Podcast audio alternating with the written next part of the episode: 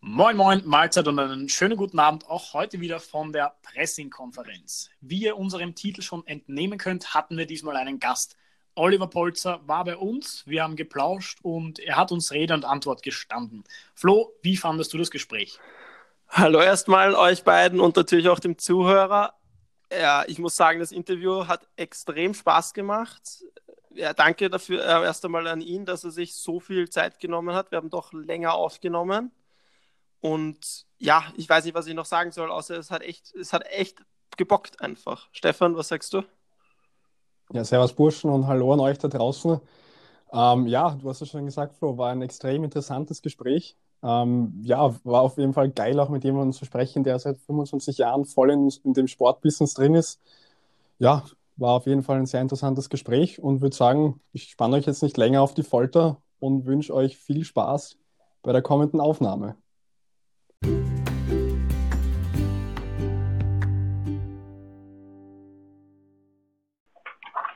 Ja, herzlich willkommen bei einer neuen Folge von der Pressekonferenz. Wir haben schon angekündigt, wir haben heute einen Gast. Er hat einmal bei Frühstück bei mir gesagt, die beste Entscheidung in seinem Leben war die erste E-Mail an seine Frau. Wir sind der Meinung, dass unsere erste E-Mail an ihn mindestens unsere, unsere beste Entscheidung war im Leben, weil heute haben wir hier die ORF-Kommentatoren-Legende, Oliver Polzer. Schön, dass du da bist. Danke für deine Zeit. Hey, grüße euch, freut mich sehr. Ähm, ja, du bist ja eigentlich äh, gerade in Saalbach und hast die Abfahrt bzw. eigentlich neun Läufer kommentiert heute. Ähm, was erwartest du dir sonst noch von dem Wochenende, außer hoffentlich gutes Wetter? Ich erwarte mir, dass bei der nächsten Abfahrt ein paar Läufer mehr fahren, weil sie mir sonst wahrscheinlich das Gehalt kürzen. Und äh, nein, ich erwarte mir ein spannendes äh, Wochenende. Jetzt sind es halt nur noch zwei Rennen, aber es geht ja um einiges. Da werden Kristallvorentscheidungen zumindest fallen. Äh, es ist eine spannende Strecke. Es sind jede Menge großartige Läufer. Es ist ein Heimrennen. Also es wird großartig, glaube ich, wenn irgendwann das Wetter passt. Ja, hoffen wir das Beste. Heute war nebelig, wie gesagt, neun Läufer danach Abbruch. Für morgen schaut die Prognose dann eigentlich schon ein bisschen besser aus. Ähm, du bist ja nicht nur Sportexperte, sondern du hast ja auch seit knapp eineinhalb Jahren deine eigene Quizshow in OF1. Q1, ein Hinweis ist falsch jeden Tag ab 18.20 Uhr. Wir haben uns aber gedacht, du bist heute bei uns zu Gast. Das heißt, wir drehen ein bisschen den Spieß um. Du als alter Pressekonferenzhörer kennst das Spiel. Begriffsstutzen für alle, die ähm, jetzt ein bisschen neuer dabei sind. Flo, erklärst du mal kurz das Spiel, beziehungsweise machst du es dann auch gleich mal? Und jetzt kommt es, kommen wir zu unserer allseits beliebten Kategorie Begriffsstutzen. Ne?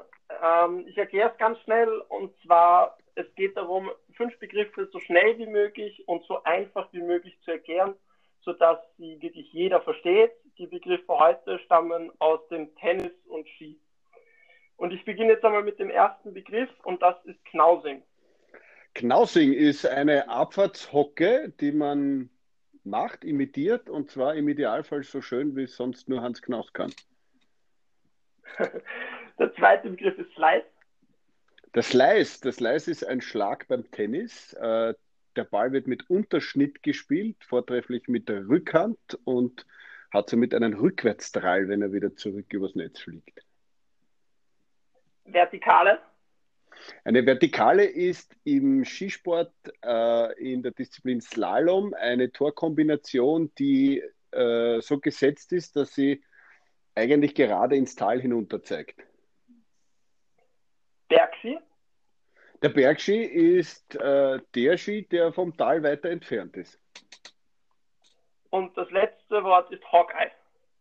Das Hawkeye, genau. Das Hawkeye ist ähm, ja, ein technisches Hilfsmittel seit einigen Jahren im Tennissport, das äh, ein Haufen Kameras, die den Platz und den Ball vermessen und äh, in Sekundenschnelle Auskunft darüber geben können, ob ein Ball noch auf dem Spielfeld gelandet ist oder schon außerhalb. Und das waren alle fünf Begriffe. Sehr gut. Außer Konkurrenz. Perfekt. Ja, Erster. Dann Was habe ich gewonnen? Äh, noch nichts, aber du bist jetzt zurzeit mal Erster in unserer äh, Tabelle. Du hast jetzt die Benchmark gelegt für alle weiteren Leute, die uns hier besuchen in unserem Podcast. ja. Hoffen, das ist einmal okay. Genau, dann, dann, dann würde ich mal sagen, melde ich mich auch mal zu Wort. Uh, Oliver, wir haben uns da natürlich nicht ohne Grund Tennis und Skifahren bei dir ausgesucht. Das sind ja quasi deine, deine Spezialgebiete, wenn man so meint, äh, wenn man so sagen kann. und das kommentierst du ja auch sehr häufig. Und vielleicht, dass du mal ganz kurz erklärst, ähm, wolltest du immer schon Sportkommentator werden oder wie wird man Sportkommentator? Also, dass das immer schon mein Traum gewesen wäre, kann man so nicht sagen. Aber ich habe natürlich selber sehr viel Sport äh, betrieben, mich in vielen Sportarten selbst versucht, schon als Kind und Jugendlicher. Das geht hin bis zum Wasserspringen. Äh, überall wollte ich natürlich auch an die Weltspitze, ist allerdings beim Untertauchen geblieben. Aber äh, habe hab alles konsumiert, was, was so möglich war: Fernsehen, Radio und auch vor Ort, äh, Fußball, Tennis, Skifahren und vieles anderes. Äh, dann habe ich irgendwann nach der Matura internationale Betriebswirtschaft äh, studieren begonnen und während des Studiums äh, als Tennislehrer gearbeitet, bin viel auf Reisen gewesen und habe natürlich auch diverse Nebenjobs angenommen, um mein Studium zu finanzieren. Und bei einem dieser Nebenjobs, da habe ich Sekt ausgeschenkt, bei einem Charity-Tennis-Event Muster gegen Ivan Isevic, ich glaube in Wiener Neustadt war das, habe ich den damaligen ORF-Sportchef Elmar Oberhauser am Rand des Platzes stehen sehen und habe mir gedacht, hey, das wäre eigentlich was, den fragst jetzt, wie man das äh, macht, dass man da auch mitarbeiten kann. Bin hin, habe mich vorgestellt, äh, habe gesagt, ich würde auch gern. Und er hat gesagt, ich soll einmal kommen, mich äh, sozusagen vorstellen bei einem seiner Mitarbeiter.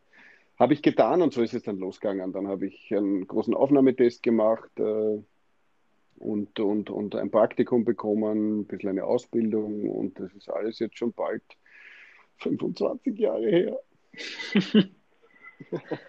ja, und du bist ja sehr mit äh, deiner Leidenschaft dabei beim Kommentieren. Und gibt es irgendwas, was du besonders gerne kommentierst? Also beim Skifahren bist du ja sehr stark vertreten, Fußball immer bei der österreichischen Nationalmannschaft. Gibt es irgendwas, was du besonders gerne kommentierst? Nein, die Frage kommt lustigerweise recht oft. Ich habe da überhaupt keine äh, Prioritäten, weil das ist alles unglaublich spannend. Mir macht das alles einen Riesenspaß. Ich bin auch froh, dass ich so ein bisschen Abwechslung habe in den Sportarten und auch in der Art äh, meiner, meiner Aufgaben, sprich Kommentator und Moderator, weil das natürlich das Leben ein bisschen bunter macht. Aber ich mache das alles unglaublich gern und wenn es geht um die Leidenschaft, also wenn ich die mal nicht mehr spüre, dann höre ich sofort auf. Also das, das, das habe ich mir geschworen, weil äh, es muss einen Spaß machen, es muss auch den Leuten beim Zuhören einen Spaß machen und wenn das dann nur mehr so runtergeraunzt oder gerotzt ist, dann ist fertig. Ähm, du warst ja auch vorhin, also ähm, vor zwei Wochen warst du noch bei der Ski-WM in Cortina, da haben wir kurz äh, geschrieben davor. Wie sieht so ein Tag bei dir aus als Kommentator bei Sportgroßveranstaltungen? Wie ist der Tagesablauf? Ähm, hat man da Gespräche davor und danach? Wie kann man sich das vorstellen?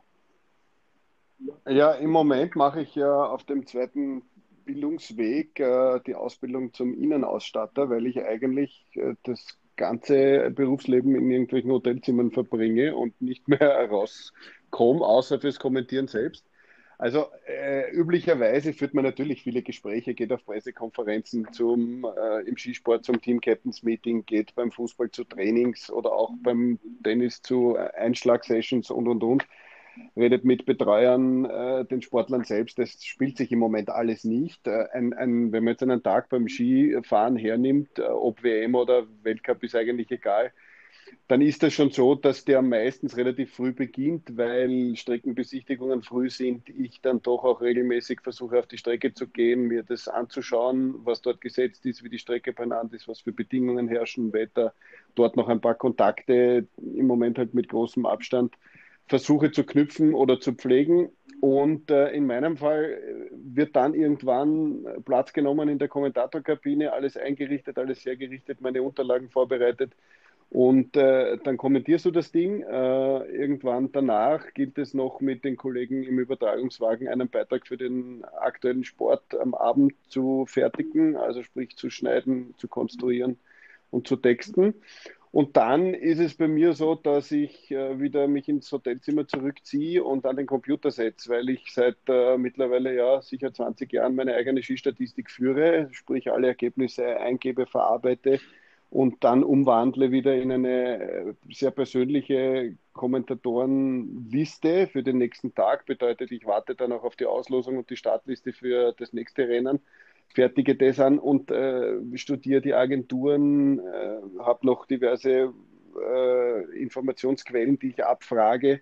Also so ein Tag ist eigentlich intensiv und lang und, und, und dauert manchmal wirklich weit über zwölf Stunden. Das ist kein Jammern, ich mache es gern, aber es ist schon viel länger als manche andere Tätigkeiten in dem Bereich, weil halt der ein oder andere dann sagt, okay, das Rennen ist vorbei, jetzt bereite ich mich für morgen vor und dann gehe ich Abendessen und lege mich nieder. Bei mir geht es dann oft noch bis in die Nacht hinein, weil Startlisten spät kommen, ich die eigene Startliste noch anfertige und so sitze ich eigentlich relativ lang jeden Tag. Irgendwann am Tag nehme ich mir noch ein, zwei Stunden und schaue, dass ich mich bewege, ein bisschen Sport mache, aber so ein Tag mit Rennen, wenn am nächsten Tag auch wieder eins ist, ist dann schon recht lang. Mhm.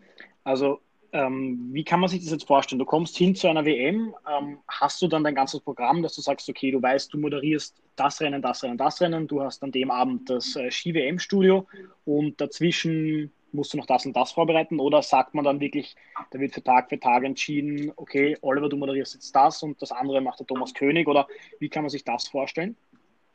Nein, das ist komplett durchgeplant eigentlich schon äh, zu Beginn der Saison. Die Weltcup-Saisonen schauen hübsch gleich aus jedes Jahr mit der einen oder anderen Veränderung, was die, was die Stationen betrifft. Aber ich mache eigentlich seit vielen Jahren, seit ich das auch von Robert Seger mehr oder weniger übernommen habe, die, die gleichen Rennen.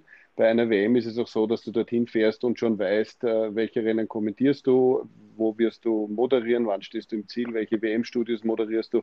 Äh, Wenn es dann wetterbedingt Verschiebungen gibt, wie es ja in Cortina äh, ganz fröhlich begonnen hat auch, dann verschiebt sich da schon ein bisschen was und dann geht ein bisschen was auf Zuruf, aber im Prinzip reise ich dort schon hin und weiß, was ich zu tun habe. Okay. Sehr cool. Ähm, wir haben natürlich auch die, ähm, die Zuschauer, die Zuhörer gefragt. Das kriege ich nie hin.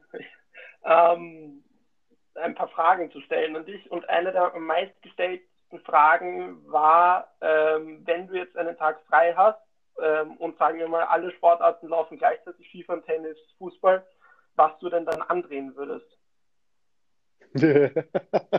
Schon wieder die Frage nach den Prioritäten. Ja. Äh, das, das, ist dann, das ist dann natürlich äh, ereignisabhängig. Also wenn Dominik Thiem gerade Finale in Melbourne spielt, äh, dann wird irgendeiner der vielen Bildschirme, die man ja mittlerweile zur Verfügung hat, schon reserviert auf das, wahrscheinlich der größte. Aber äh, es kommt echt ganz drauf an. Es passiert mir schon, dass äh, im Zimmer der Fernseher läuft, so wie jetzt gerade von der nordischen WM, Biathlon. Und äh, auf der anderen Seite rede ich mit euch und dann könnte ich noch am Computer vielleicht ein Fußballspiel laufen lassen. Das passiert schon. Ja, es ist ja in einer Redaktion dann auch nicht anders, dass da auf allen Monitoren äh, unterschiedliche Programme laufen und man das irgendwie sich so reinzieht. Also wenn wirklich zu viel gleichzeitig ist, ja, dann muss man halt muss man sich ein bisschen aufteilen. Ja, klar. Mhm, mhm. Oliver, du hast schon gesagt, wie du dich für, sagen wir mal, ein Skirennen oder für die ganze Ski-Weltcup-Saison vorbereitest.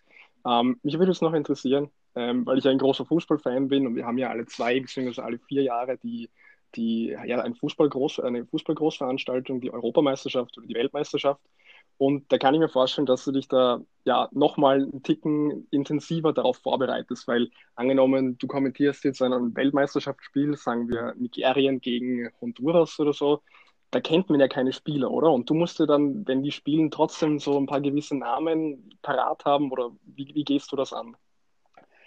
Also natürlich ist die Vorbereitung dort intensiver und, und dauert ein bisschen länger, weil es äh, unbekannte Mannschaften gibt, keine Frage. Aber es hat sich, nachdem ich das jetzt wirklich schon auch lange begleite, in den ersten Jahren war ich halt der Assistent diverser Kommentatorengrößen, viel mit dem Robert Seger am Weg.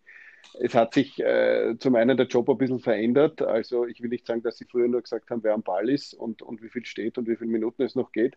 Aber mhm. es ist, geht jetzt schon äh, doch auch mehr um, um taktisches Verständnis, um Spiellesen und, und, und. Das heißt, du brauchst auch ein bisschen mehr Informationen in der Vorbereitung, aber es gibt dafür auch deutlich mehr. Abgesehen von, von der Vielzahl an Informationen, die man im Internet mittlerweile findet, äh, gibt es halt Spezialhefte äh, diverser Sportverlage, was auch immer. Also das ziehe ich mir dann schon so ziemlich alles rein. Wir haben ein hervorragendes äh, Sportarchiv im ORF, die machen eine gewisse Vorbereitung auch auf, auf alle Nationen und Mannschaften. Und äh, was das Handwerk selber betrifft, äh, mache ich so, dass ich, also wir haben ja durch WM und EM alle zwei Jahre in Wahrheit ein Fußball-Großereignis, dass ich alle zwei Jahre dann auch wirklich vor diesem Großereignis, das mache ich schon seit 10, 12 Jahren, so äh, zu Marcel Reif fahre, den ich, den ich einfach sehr schätze, seinen Zugang sehr schätze und äh, dann nehme ich ein paar DVDs mit. Äh, wir knallen uns bei ihm zu Hause auf die Couch und der arme Kerl muss sich dann meinen Schmafu einmal anhören, ein, eineinhalb Spiele lang und wir reden dann einfach einen Tag lang über diesen Job, über, über die Zugänge und, und es ist äh, unglaublich ergiebig und fruchtbar, was, was ich da immer mitnehme. Das ist so auch so ein Teil, der nicht jedes Jahr passiert, aber alle zwei Jahre zumindest, dass ich, dass ich mit dem arbeite. Also die Vorbereitung auf ein Großereignis ist dann natürlich schon sehr viel intensiver, aber die Vorfreude ist natürlich auch größer. Mhm. Und für die Spielernamen sammelt ihr wahrscheinlich dann in der ORF-Redaktion die Panini-Sticker, nehme ich mal an, oder? Naja, also da gibt es natürlich einige, die das sammeln, wobei jetzt muss ich, muss ich ja mal ein bisschen auf den Busch klopfen, weil bei uns in der Sportredaktion, das sind ja eigentlich keine Sammler, die gehen ja dann, die rennen ja dann los, kaufen sich das Heft und kaufen dann einmal so eine fette Box mit weiß ich wie viel Millionen Sticker drin. Und dann fehlen ihnen nach, einer, nach einem halben Tag einkleben, fehlen ihnen noch sieben oder so. Und dann hat die halt der Nachbar, also sammeln ist relativ. Ich habe das als Kind gemacht, jetzt mache ich es nicht mehr, aber mein Sohn macht das und äh, ich schaue ihm ein bisschen neidisch über die Schulter und kriegt natürlich hin und wieder auch ein bisschen ein extra Euro Taschengeld, falls ein Pickel fehlt. Perfekt, perfekt. Na gut, Oliver, dann die erste Quizrunde hast du schon überstanden. Puh. Ähm, ja, jetzt folgt einmal meine Quizrunde. Und zwar ist es ein ganz ein einfaches Spiel mit dem Namen Entweder oder.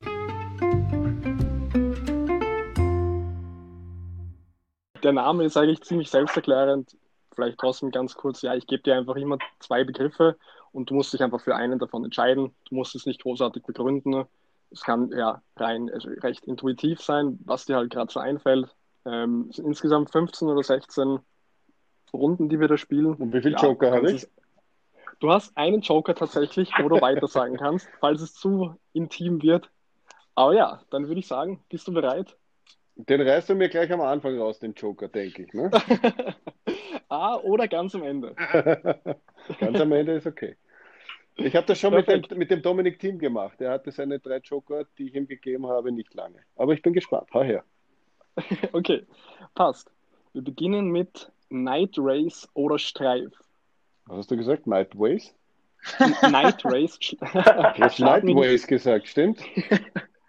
Na, nicht, nicht so wie ein Kollege von dir.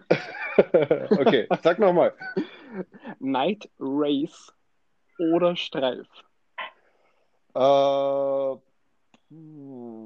das ist natürlich eigentlich auch schon ein Joker-Zieher. In dem Fall Streif, weil langes Wochenende, drei spektakuläre Rennen. Streif ist natürlich nur die Abfahrt. Ja, Streif.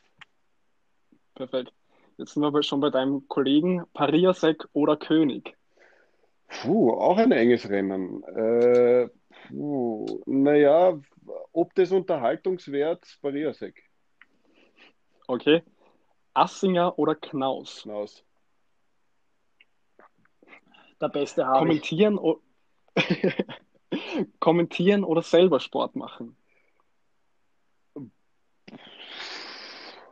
Boah. Boah, jetzt müsste ich wissen, was da noch alles kommt wegen dem Joker. äh, selber Sport machen. Okay, Eigentlich, okay. Weil, ja, also körperliche Ertüchtigung schon sehr wichtig und mir auch sehr wichtig. Mhm. Gut, nächste Runde. Kabarett oder Kino? Kabarett. Movie Night. Bist du Action- oder Kom äh, Komödie-Fan? Komödie, auf jeden Fall. Okay, jetzt ist interessant. Bier oder Wein? Äh, Wein. Äh, sehr wenig im Moment sowieso, weil ich gerade Alkohol faste. Aber äh, sowieso nicht viel Alkohol trinke, ehrlicherweise. Und ähm, ja, mittlerweile echt ganz gern ein Glas Südtiroler Rotwein. Okay. Ähm, kochen oder bestellen? Kochen. Dominik Thiem oder Thomas Muster? Äh, boah, also jetzt äh, aktuell würde ich sagen Thomas Muster, weil halt im Moment doch noch erfolgreicher und äh, in meiner Jugend wirklich großes Idol. Aber reden wir in ein, zwei Jahren nochmal. Federer oder Djokovic? Hallo, Federer.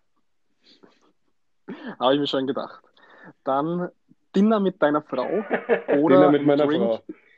ich glaube, das war die richtige Antwort. Das ist eine starke Aussage. Ja. Perfekt.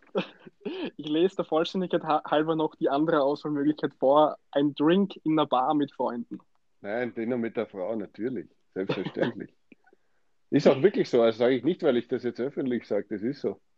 Ich habe echt ein Riesenschwein mit meiner Frau. Die schaut nicht so richtig gut aus. Das ist auch echt einfach, könnte nicht besser sein.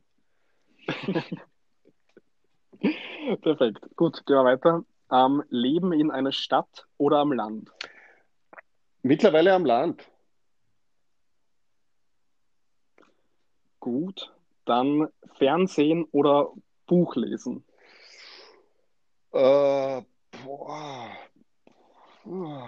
ja, da muss ich jetzt, äh, das ist jetzt natürlich heikel. Normal muss ich Fernsehen sagen, damit sie nicht böse sind beim ORF. Aber eigentlich ist für mich der große Luxus im Moment das Buchlesen. Ich komme viel zu wenig dazu, aber genieße es dann sehr. Darum sage ich Buchlesen. Okay. Ähm, nächste Kategorie: Königelberg oder Vorarlberg? Sehr schön. Vorarlberg, weil viel schönere Berge. okay. Ähm, gut.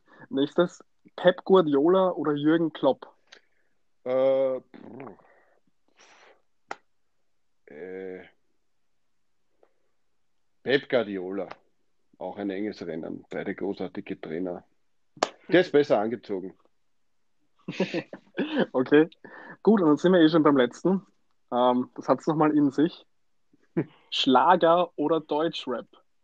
Schlager. Boah, ich brauche gar keinen Joker. Das ist Schlager und ich, ich, ich geniere mich gar nicht dafür. Also wir haben wir haben früher als junge, junge Menschen bei, bei uns im Haus eine kleine Kellerbar gehabt, wo wir mit Freunden hin und wieder dann äh, gegenseitig Referate abgeprüft haben, wie ihr euch vorstellen könnt. Und da haben wir hin und wieder auch ein bisschen Schlager gehört und viel mitgesungen. Also ja, doch eher. Bin so mehr der, wo man mitsingen kann und beim Deutschrap könnte ich das weniger. Perfekt, ja, dann sind wir durch.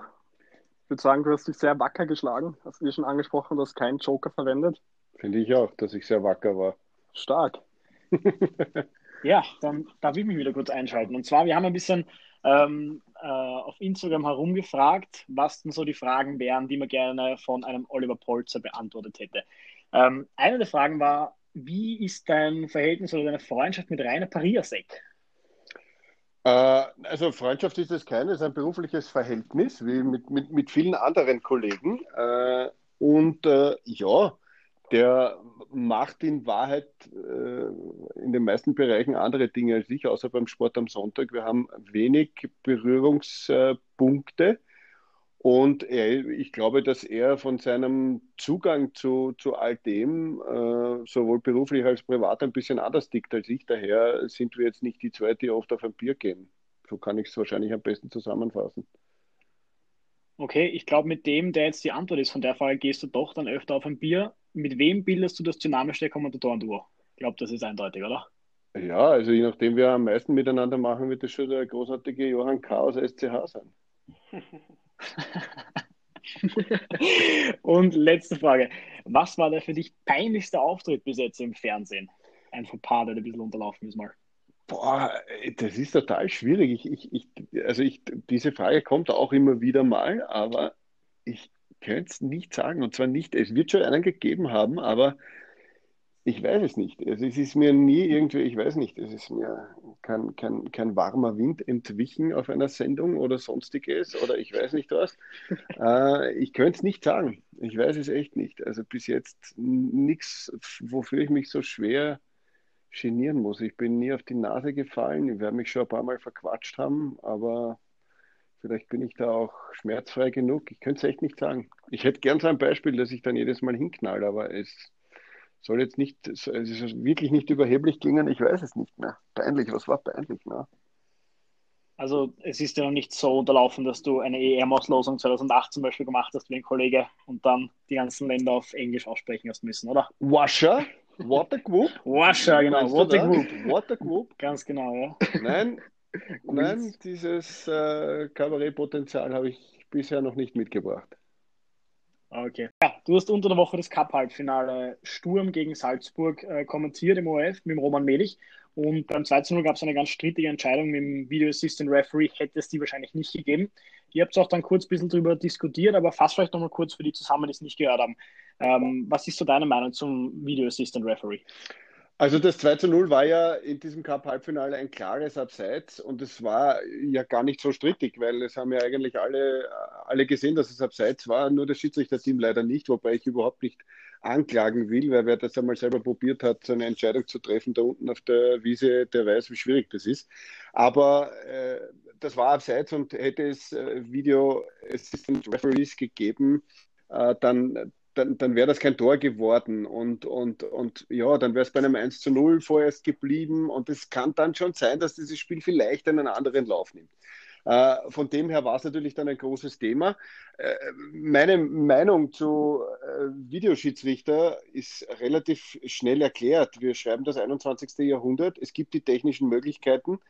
Mittlerweile ist es auch so ausgereift, dass es eigentlich relativ schnell geht, sich die Zuschauer und Zuschauerinnen schon mittlerweile auch daran gewöhnt haben, dass da vielleicht eine kurze Unterbrechung und Überprüfung gibt. Und darum muss es, so es leistbar ist, auch für unsere Liga oder unsere Bewerbe, äh, so schnell wie möglich her. Da geht's, der Sport ist, äh, hat sich so entwickelt, ist so schnell geworden, so athletisch geworden, dass es das braucht. Und wenn es das gibt und wir uns das leisten können, muss es her. Ganz einfach. Ich bin da gar nicht groß Fan von der Technologie, sondern äh, das funktioniert und es ist möglich. Also warum soll man das nicht verwenden? Ja, ja, ja, voll es ist halt auch so, ich meine, wenn es halt in anderen Ligen schon eingesetzt wird, Premier League oder halt eh die ganzen großen Ligen, dann musst du halt als Österreich, ja, als österreichischer Fußballbund, musst du halt irgendwie da mal mitziehen, weil sonst bekommst du ja auch keine Spieler mehr. Weil ich denke mal, eine Liga ist immer nur so gut wie halt die Spieler, die drin spielen. Und wenn es dann halt irgendwann mal Standard ist, dass in jeder guten Liga der Video Assistant Referee eingeführt ist oder halt ver verwendet wird und in Österreich nicht, bekommst du halt keine guten Spieler und dementsprechend kannst du dann auch international einfach nicht mehr aufzeigen. Also von dem her ist es halt wirklich wichtig, das einzuführen. Ja, natürlich müssen wir da auf, auf internationalem Standard sein. Äh, es gibt wahrscheinlich mehrere Gründe, warum gute Spieler in ein Land gehen. Also das wird jetzt nicht nur die Videotechnologie sein. Äh, da, da, da werden wir auch aus anderen Gründen immer wieder ein bisschen hinten nachhängen. Aber das wäre dann ein anderes Thema, als was sich unsere Liga verstehen sollte oder wie es, weiß ich nicht, die Schweiz schon länger tut, sich als Ausbildungsliga versteht. Also das ist dann ein größeres Thema. Ne? Aber selbstverständlich müssen wir äh, dort auf internationales Niveau schon allein, damit auch die Spieler, die bei uns spielen, wenn sie woanders hingehen oder wenn sie international spielen, äh, äh diesen Standard auch gewohnt sind, ganz einfach. Ne? Mhm, du hast es auch schon angesprochen, also, also solange sich halt die Liga das leisten kann. Ähm, jetzt ist es ja doch so, dass einige Einnahmen wegfallen, jetzt gerade in der Corona-Zeit, wo einfach keine Zuschauer erlaubt sind und alles. Und ich habe jetzt nachgeschaut, ähm, die, die Implementierung von dem Video Assistant Referee kostet eine Million und zahlt halt der österreichische Fußballbund. Ähm, Betriebskosten sind dann 1,5 Millionen pro Jahr ähm, ist ja jetzt auch keine kleine Summe. Wie stehst du dazu, dass man das quasi in der Corona-Zeit einführt, wo eigentlich eh kein Geld da ist? Äh, naja, eh kein Geld da. Also das ist schon schwierig und ich glaube, dass der österreichische Fußballbund im Speziellen eine, eine sehr wichtige und durchaus äh, phasenweise auch wichtig laute Stimme in diesen Zeiten hat, wenn es darum geht, äh, dass man, dass man, ob es der Präsident ist oder der, der Generalsekretär, äh, da, da, jetzt auch laut wird und, und, und darum kämpft oder kämpfen, dass zum einen die Kinder zum Sport dürfen, dass alle Ligen wieder trainieren dürfen und und und. Also das ist schon wichtig. aber im Fußball ist ja grundsätzlich schon viel Geld. Und genauso wie man darauf schaut, äh, dass, dass, dass die Stadien gewisse Kriterien erfüllen in der obersten Liga, dass Rasenheizungen da sind, dass es äh, genügend überdachte Sitzplätze gibt und was da alles so wichtig ist, Medienarbeitsplätze und, und, und. Äh, genauso muss das jetzt äh, dazugehören, einfach schlicht und ergreifend. Und klar ist das viel Geld, die Installation einmal, äh, wie er sagt, um eine Million und dann auch der Betrieb. Aber ja, das ist Standard und irgendwann wird vermutlich äh, die UEFA oder auch die FIFA das vorgeben und dann wird keiner mehr nachfragen, ist es zu teuer oder zu billig. Und äh, ich, ich, ich, ich, hänge mal eine vorsichtige Frage hinten nach. Gibt es an diversen Ecken und Enden bei dem einen oder anderen Verein vielleicht nicht auch noch ein Loch, wo noch viel mehr Geld äh, irgendwo rausfließt, sei es jetzt für äh, eine Anschaffung irgendeiner Art, die man vielleicht gar nicht so unbedingt dringend braucht, oder der Preis für den einen oder anderen Spieler. Also ich glaube, äh, an, an, an, dem darf es dann nicht scheitern. Und, und wenn wir über Geld reden, dann äh, reden wir, reden wir darüber, dass vielleicht ein bisschen mehr Geld, weiß ich nicht, in Ausbildung, in Nachwuchs, aber auch in solche Sachen wie Videoreferie gehört. Und dann können wir uns auch immer überlegen, wo man vielleicht sonst Geld sparen kann. Aber dort, glaube ich, sollte man nicht. Das stimmt, absolut. Das bin ich auch genau derselben Meinung. Was, was wir jetzt zu dritt äh, in der letzten Folge ein bisschen diskutiert haben und schon früher ein bisschen angeschnitten haben. Ich komme vom Basketball, ich bin Netto-Spielzeit gewöhnt und die, der Basti und der Stefan beschweren sich manchmal und sagen, da wird schon wieder so viel Zeit geschindet oder generell kommt dann halt manchmal echt am Schluss kein Spiel mehr zustande, was dann halt logischerweise den ganzen Spielfluss zerstört. Was sagst du zu einer Nettospielzeit? Äh, eine Nettospielzeit im Fußball, äh, natürlich habe hab ich oder haben wir das auch schon überlegt, nur ähm, Fußball ist ein Sport, der einfach schon sehr lange existiert, wo es viel um Tradition geht. Ich, also diese, diese 90 Minuten plus eine Nachspielzeit irgendwie anzupacken, äh, das ist, das ist ein, ein brutaler Eingriff. Ich, äh, sehe ich nicht, vor allem äh, 90 Minuten ein Fußballspiel heißt ja, es wird deutlich weniger gespielt, netto eben. Ja? Das würde ich schon so in Kauf nehmen. Was ich allerdings würde, und ja. äh, diese Diskussion finde ich, muss viel angeregter geführt werden, wenn schon Videoschiedsrichter, dann äh, auch durchaus nicht während dem Spiel, aber auch Bestrafung oder Ahndung von Vergehen dieser Art nach einem Spiel. Das bedeutet, äh, hat ein Spieler wirklich ganz essentiell und per Videobeweis klar äh, ersichtlich versucht, den Schiedsrichter zu täuschen, einen, einen, einen Elfmeter-Foul äh, vorzutäuschen und ähnliche Dinge, dann müssen da Strafen her. Ich glaube, dass sich da ganz schnell ein anderes Benehmen auf den Platz einstellt und das wäre wichtig weil dieses, dieses Zeitschinden und Verzögern und Ranzen, ohne dass man berührt wurde und, und, und, am Boden herumwälzen, wenn wirklich nichts war, das gehört schlicht und ergreifend äh, bestraft. Und wenn sich das einmal durchsetzt, dann ist ja Schluss damit. Ja, ja absolut, stimmt. Das sagen wir auch. Das ja, das fast wieder bei der orangenen Karte. Ja, wir haben halt auch ein bisschen so diese Überlegung gehabt, diese orangene Karte, weil wir halt eben Stefan und ich ja aktiv Fußball spielen, beziehungsweise Stefan jetzt mittlerweile nicht mehr, aber trotzdem auch noch voll drin sind und einfach finden, dass teilweise eine gelbe Karte nicht gleich eine gelbe Karte ist und dass dann eine gelb-rote Karte schon gar nicht eine rote Karte ist. Was soll das jetzt ich heißen? Ich meine, ja. da, ganz kurz noch ausführen, ich meine jetzt eben damit das, dass zum Beispiel, wenn ich jetzt ein, ein dummes Foul in der 93. Minute begehe, für das mir der Schiedsrichter dann gelb, gelb gibt, dass es eine Möglichkeit meiner Meinung nach geben muss, dass diese gelb-rote Karte, wenn ich davor schon gelb hatte, keine Sperre im nächsten Spiel mit sich zieht und es sozusagen diese orangene Karte gibt, die wie beim Basketball dich nach, fünf, äh, nach zwei technischen Fouls ausschließt für das Spiel, aber im nächsten Spiel wieder mitwirken lässt. Und da sind wir eben so ein bisschen, dass wir gesagt haben, okay, vielleicht da eine Lösung wäre halt cool, vor allem weil ein, ein Sport lebt von seinen Emotionen. Du du machst einfach mal Sachen, die, die du sonst nicht machen würdest und die du vor allem im nächsten Spiel nicht machen würdest, wenn du wieder spielen darfst. Ich würde ich würd den Schiedsrichter da fast ein bisschen rausnehmen, nicht aus der Verantwortung letztendlich, aber lass den seine Partie pfeifen wie immer. Äh, lass diese Szenen, die jetzt mit Video überprüft werden, also sprich, wenn es geht um Torszenen, äh, Strafraumszenen, Foulspiel im Strafraum, all diese Dinge, die jetzt mit Video überprüft werden, äh, die, die lass ihn überprüfen, da lass ihn rausgehen, nachschauen oder sich das einsagen lassen. Aber all diese Dinge, wo es um Zeitschinden geht, um, um, um, um, um äh, Markieren oder wie das so schön heißt, es sind so viel Fraßzackeln, aber das ist ja schön, dass es die gibt beim Fußball, aber so viel Fraßzackeln auf dem Platz, die ja schon so viel äh, schlauer sind und so, so, so genial sind, ihm den Schiedsrichter übers Ohr hauen, äh, lass die durchaus auch im Nachhinein dafür zur Verantwortung gezogen werden. Und dann hört sich das ganz schnell auf. Ich, ich, ich glaube nicht, dass der jetzt noch eine, eine, eine dritte Karte einstecken muss, der Schiedsrichter, und die dann austeilt, sondern diese Dinge, die nicht unmittelbar zu einem Tor führen, einfach im Nachhinein äh, sich nochmal auseinandersetzen und dann kriegt so ein Lauser einfach mal eine Partiesperre. Und da schaue ich mir dann schon an, wenn er dann ein Halbfinale oder Finale verpasst, nur weil er sich auf der Erde herumgewurzelt hat, obwohl ihn keiner berührt hat. Ja, ja. bin ich auch auf jeden Fall bei dir. Eine Sache ist mir dann auch noch aufgefallen, wenn wir schon beim Thema Video Assistant Referee sind. Ähm, oft wird er ja quasi eingesetzt, um jetzt zu überprüfen, ob jetzt ein Abseits vorgelegen ist oder eben nicht.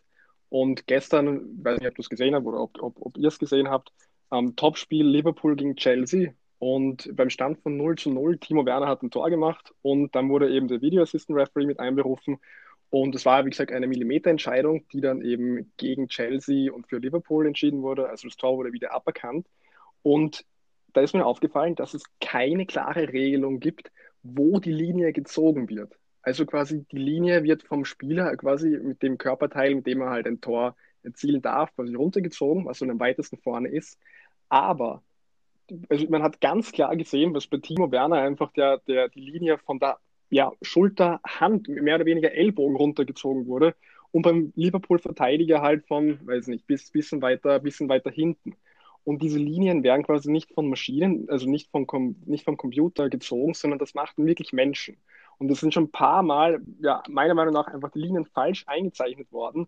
Und es gibt dann so ein bisschen so eine trügerische Sicherheit, weil irgendwie der Schiedsrichter denkt, ja, das, das wurde durch eine Maschine überprüft, aber war halt einfach ganz klar eine falsche Entscheidung. Also da müsste man irgendwie das auch automatisieren, Computertechniken da entwickeln, die halt einfach erkennen, wo ja die Linie jetzt gezogen werden muss, meiner Meinung nach. Die Frage ist, ob das technisch geht oder schon geht. Wahrscheinlich geht es irgendwann. Die zweite Frage ist, wie steril soll der Fußball werden? Äh, weil worüber würden wir jetzt uns reden? Und einen Aspekt habe ich auch noch. Also ich kenne zumindest einen ganz hervorragenden Schiedsrichter, der selber auch großartig Fußball spielt, das ist Thomas Steiner. Wenn ich mir diesen Thomas Steiner jetzt vorstelle, in dieser Box als Video Assistant Referee diese Linie einzeichnen, der hat so viel und ist auch so wertgeschätzt worden von den Spielern, der hat so viel Verständnis für diesen Sport, dass der dann, glaube ich, dort auch diese Linie so zieht, dass sie pro Sport ist. Ja, also äh, ich glaube, dass es mhm. Dies, dieses, dieses Gefühl äh, einfach auch noch geben muss. Ja? Also wenn es jetzt wirklich, habe in dem speziellen Fall habe ich nicht gesehen, aber wenn es wirklich um so eine Millimeterentscheidung geht, dann muss es doch auch heißen, okay, also äh, da ist einfach unter Anführungszeichen von beiden Seiten alles richtig gemacht worden, aber der Treffer muss jetzt zählen oder muss eben nicht zählen.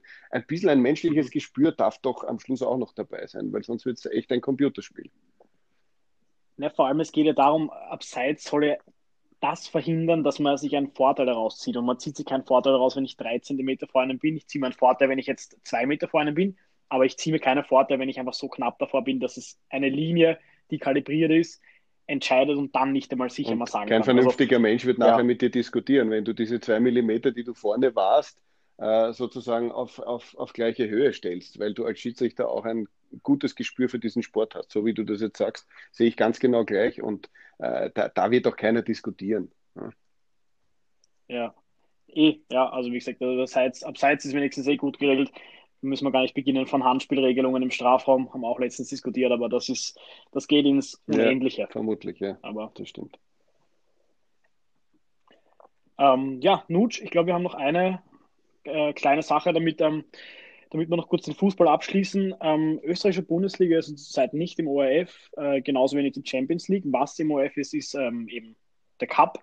Würdest du dir wünschen, logisch würdest du es dir wünschen, ähm, dass die österreichische Bundesliga und die Champions League wieder im, im Free TV zu sehen ist? Absolut, selbstverständlich, aus mehreren Gründen. Der eine Grund ist natürlich, äh, weil ich es dann auch wieder beackern darf. Äh, der zweite Grund ist, das ist nach wie vor so, weil es dann auch einem breiteren Publikum wieder zugänglich wird äh, unter Anführungszeichen. Also das mit dem, wir müssen ja jetzt nicht ewig reden über was ist Free TV und was nicht. Der ORF gilt jetzt als Free TV, auch wenn es Gebühren gibt. Ich äh, sage es aber auch an dieser Stelle ganz gern. Ich glaube, für das, was Gebühren, was da an Gebühren anfällt, äh, ist das Programm wirklich ganz, ganz hervorragend, nämlich auch in, in der Vielzahl. Wir brauchen ja nicht nur über den Sport reden, aber okay, das ist eine andere Diskussion, was ist Free TV und was nicht.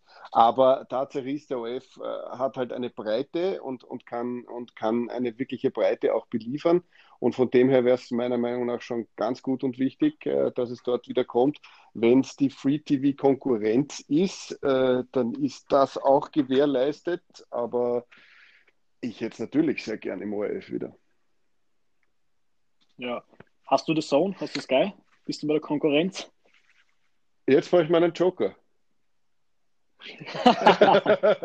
okay, den geben Danke. wir dir. Perfekt. Dann gehen wir wieder zurück, ganz kurz zur österreichischen Bundesliga noch. Ist ja momentan sehr, sehr spannend. Wir haben Salzburg jetzt drei Punkte, glaube ich, für Rapid. Die Punkte werden ja halbiert nach, ich glaube, es sind zwei oder drei Spieltagen. Was übrigens ein Wahnsinn um, Oliver, ist, ja? Also Punkte halbieren im Sport, das musst du einem Sportler mal erklären, im nüchternen Zustand. Genau, also bist du auch kein großer Fan von dieser Nein, Regel. das ist, ja klar, es geht, es geht in dem Fall sogar darum, mein Business zu bedienen, also die Unterhaltungsbranche äh, in dem Sinn, oder? Weil das Ding muss wieder spannender werden oder noch spannender. Das ist schon ein guter Hebel, aber nimm jemanden die Hälfte der Punkte, die er sich erkämpft hat, weg. Das geht im Sport eigentlich nicht. Ist halt sehr schwierig. Wir haben letzte Saison zum Beispiel den Lars gehabt, ähm, dem dann nachträglich nochmal Punkte weggenommen wurde, aber das ist wieder ein anderes Thema wegen Corona-Maßnahmen, ja, die, die nicht, ja genau, aber den hat man ein bisschen so, damit irgendwie kaputt gemacht. Ähm, der war, glaube ich, vorne, glaube ich, zur Halbzeit oder so, wo die Punkte mhm. halbiert wurden und dann haben sie nicht mal für, ich glaube, international qualifiziert, das weiß ich jetzt gar nicht. Ja, nein, das ähm, geht nicht. Also das ist einfach, äh, ja, es ist ein Hebel, um wieder Spannung reinzubringen, aber sportlich gesehen geht das nicht. Genau. Ich weiß, es ist vielleicht jetzt noch ein bisschen früh, aber hast du einen Geheimtipp, wer die Liga holt? Ist ja doch sehr spannend momentan. Alter, oder? naja, sagen wir so. Wir haben ja doch unseren Serienmeister Salzburg, aber der durchlebt ja auch gerade nicht so gute Zeiten, sage ich jetzt mal. Wir, mit den Spielern, die fehlen. Ähm, ja, ich formuliere die Frage vielleicht so: Wie viel traust du Rapid zu? Also, ich muss gleich mal dazu sagen, es ist ja ganz heikel. Wurscht, wurscht, was ich sage. Es ist ja auch bei einem Fußballspiel. Also, ich habe ja versucht, da auch äh, das noch, äh, nachdem wir, der Roman und ich, bei diesem Cup-Halbfinale äh, dann irgendwann sagen mussten, auch nach dem Abseits-Tor letztendlich Salzburg äh, ist da jetzt nicht unverdient auch äh, im Finale und hat, hat gut gespielt. Ich habe keinen Lieblingsverein. Ich, ich, ich, ich, es ist mir wirklich egal. Ich hab, bin nicht Fan einer Mannschaft, gar keiner weder weltweit noch in Österreich, aber trotzdem kommt nach jedem Satz immer wieder sehr viel Kritik, weil du es meistens den Verlierern nicht recht machen kannst. Da kommt dann äh, die meiste Kritik aus dieser Ecke immer.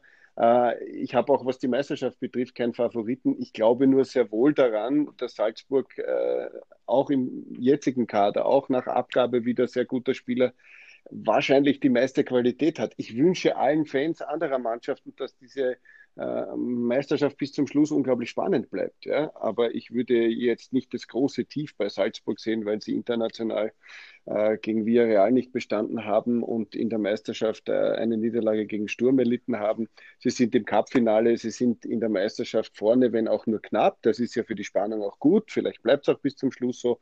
Ich glaube trotzdem, dass sie letztendlich im Moment noch die größte Qualität haben und auch in der Breite des Kaders. Ja. Ähm, du hast jetzt gerade noch gesagt, du hast keinen Lieblingsverein, aber noch eine Frage von den Zuhörern ist gekommen. So, mit welchem Sportler bist du so auch du und du privat? Was sind so deine berühmtesten Freunde? Boah, das ist, äh, puh, das ist schwierig, das irgendwie äh, so zu machen. Ich bin, ich bin ein Elmar Oberhauser Schüler und äh, der war immer großer Gegner von dieser sogenannten Verhaberung. Darum habe ich immer versucht, eine gewisse Distanz zu halten.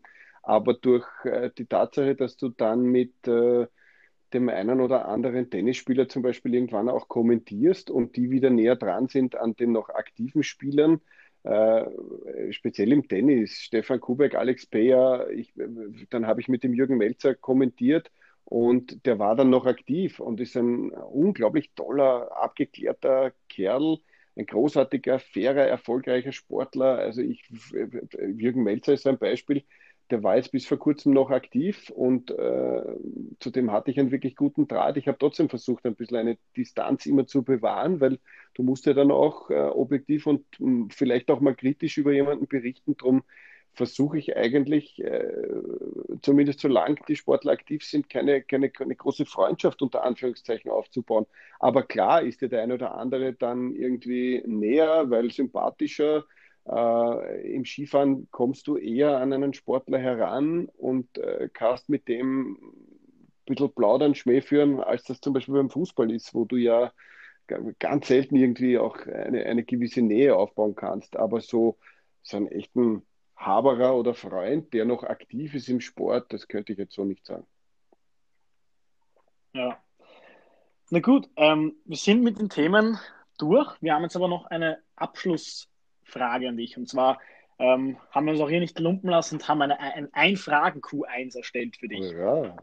Kategorie Weltcup-Strecke. Und die vier Begriffe lauten Hundschopf, Hausbergkante, Österreicherloch und Rustischsprung. Die Hausbergkante ist der falsche Hinweis und es geht um Wengen. Unfassbar. Laubermann-Abfahrt. Das war Einsteigerfrage Ja, das- für dich. Keine zwei Das Sekunden war eine. Einsteigerfrage, ja. ja. Aber es freut mich sehr, dass, äh, also das, ich, ich gehe gehe davon aus, euch gefällt das Quizformat, weil ich finde es großartig. Und es kommt, es kommt immer wieder so ein bisschen Kritik, es geht um so wenig Geld, aber ich merke, dass dann auch äh, Kandidatenpaare bei 3.000, 4.000 Euro, ist ja auch nicht wenig Geld, aber schon sagen, ah, jetzt müssen wir aufpassen, das riskieren wir nicht mehr, das ist schon viel Geld. Also wir müssen nicht mit Millionen herumwerfen und haben trotzdem Spaß und Spannung und lernen was. Also ich finde das Konzept echt cool und deswegen finde ich das auch cool, dass ihr sowas vorbereitet habt. Es ist auch Ja, echt lustig. Mein, meine Mutter überlegt jetzt schon seit einem Jahr, sich anzumelden, aber dann bei der, An- beim Anmeldeformular scheitert sie immer. Sie soll sich anmelden und sie soll Aber ihren Sohn mitbringen. Ja, sicher. Nein, also Spaß haben echt noch alle gehabt. Also ganz, ganz wenige, die vielleicht irgendwo von, von einem höheren Betrag auf Null gefallen sind, äh, die, die, die haben sich natürlich geärgert, aber es haben echt noch alle fast Spaß gehabt. Also her mit euch. Ja, wir kommen, wir melden uns Unbedingt. an, ja. Na gut, in diesem Sinne, Oliver, danke fürs Gespräch. Danke, dass du da dir die Zeit genommen hast. Das war sehr interessant für uns alle. Und ja, Ja, ich sage danke, Danke. nachdem ich am Anfang verpasst habe, mich zu bedanken für die Einladung, sage ich danke, hat mir auch sehr viel Spaß gemacht und ich hoffe, wir sehen uns bei Q1.